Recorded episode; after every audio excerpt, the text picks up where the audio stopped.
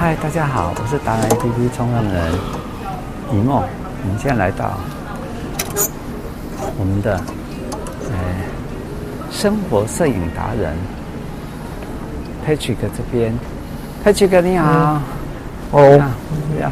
说，我们今天来想采访你一件事情？就是你是呃生活摄影达人。嗯。哎，那我发觉说。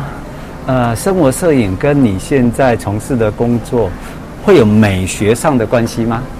会啦，其实摄影这件事情本来就是把生活中美的东西记录下来啊。是，对啊。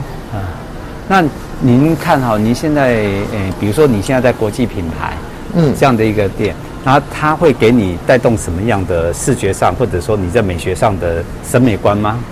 审美观吗？是，毕竟我们是一个两百年的。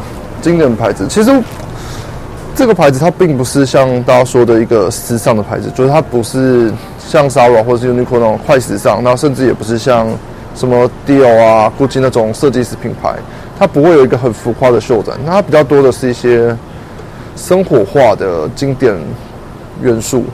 它的东西甚至其实很多东西都一直没有在变，也不是说没有在变，它有变，但是没有变化那么大。它不会去做一些就是哦生活上很难穿的东西。那我觉得这个就跟生活摄影很接近，就它其实就是生活的一部分。是，对，它让你觉得说它是过得很舒服，然后品质很好，但它不是说一个像摄影有些人说哦，就是要拍大景，我可能要去拍银河，我可能要去拍那种知名的什么大瀑布啊、星空之类的。但其实更多时候是记录一个生活中你会遇到的，可能你家随处可见的巷口，你可能是窗外今天突然比较好看的光影。你可能是一个吃的东西等等。哎，所以我发觉说，你对于摄影，其实你你是生活摄影达人嘛？那你的作品，我们看起来你就跟别人不一样。那其实跟你现在在工作上，你在找你的工作的场景也是这样子。所以你说这是一个两两百年的一个品牌，对啊。所以你在看事情。的角度其实一致的，对不对？跟你的是啦态度是一致的。对啊，其实它就是我喜欢的东西啦。所以我拍的东西其实都很生活化，我不会去刻意追一些大景，或者是一些特别的节日或庆典，甚至是去找一些刻意拍摆拍的模特儿。基本上都是我的朋友，或者是我们出去玩的时候的照片。好，嗯，那如果是这样的话，那我们就更更好奇的一件事情，说如果你让。哎，你建议年轻人开始要学摄影，或者开始做生活摄影，嗯，因为大家都想找出走出自己的不同的风格嘛。嗯，那你会建议年轻人的时候开始进入摄影跟生活摄影这件事情的时候，他应该要准备心里怎么调试他自己的的想法？